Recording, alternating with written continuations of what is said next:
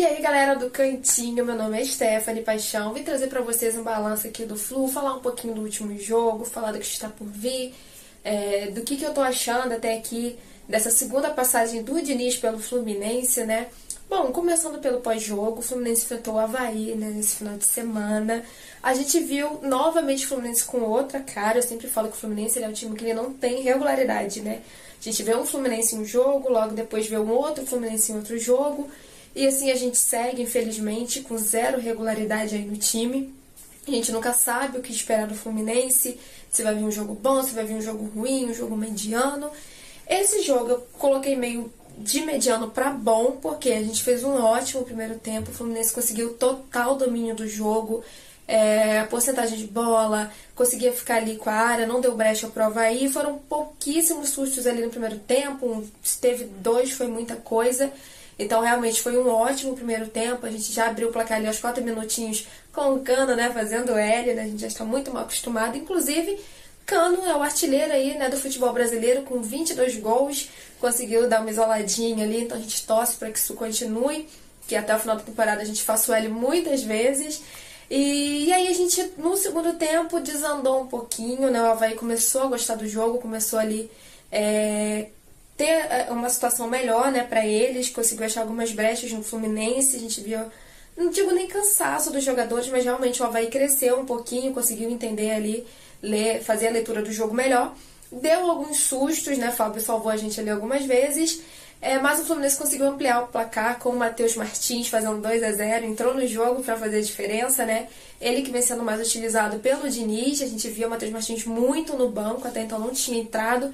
Diniz começou a utilizar e graças a Deus tem dado muito certo. Quem sabe aí, né, a nossa salvação, o menino para ficar no lugar do Luiz Henrique, que está de saída agora esse mês que vem, né, em julho. Então a gente está com muita expectativa aí nele, graças a Deus tem jogado bem.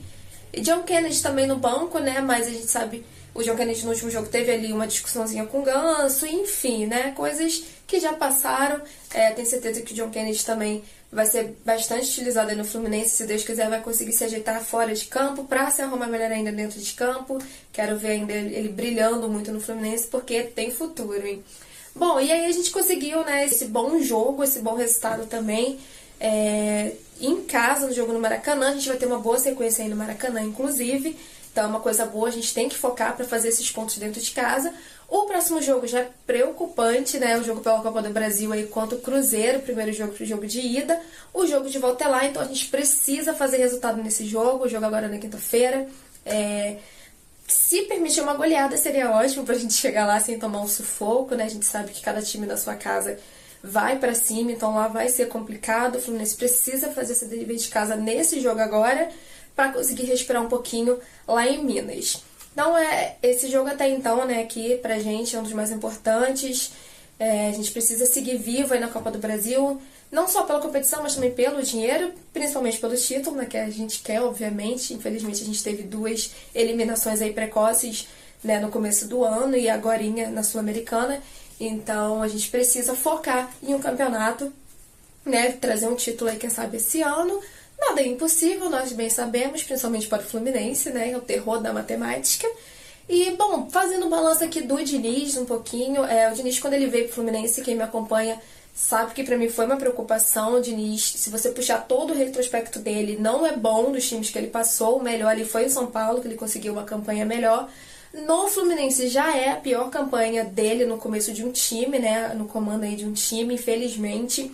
A gente pegou umas derrotas ali seguidas, mas obviamente a esperança é a última que morre. Sigo, meu Deus, querendo queimar minha língua com o Fernando Diniz, é, que ele deu muito certo no Fluminense. Sempre falei, o estilo dele de futebol é muito bonito. Poucas vezes eu vi jogar o Fluminense é, tão bonito quanto ele jogava lá em 2019, mas os resultados, que é o que interessa, eram difíceis.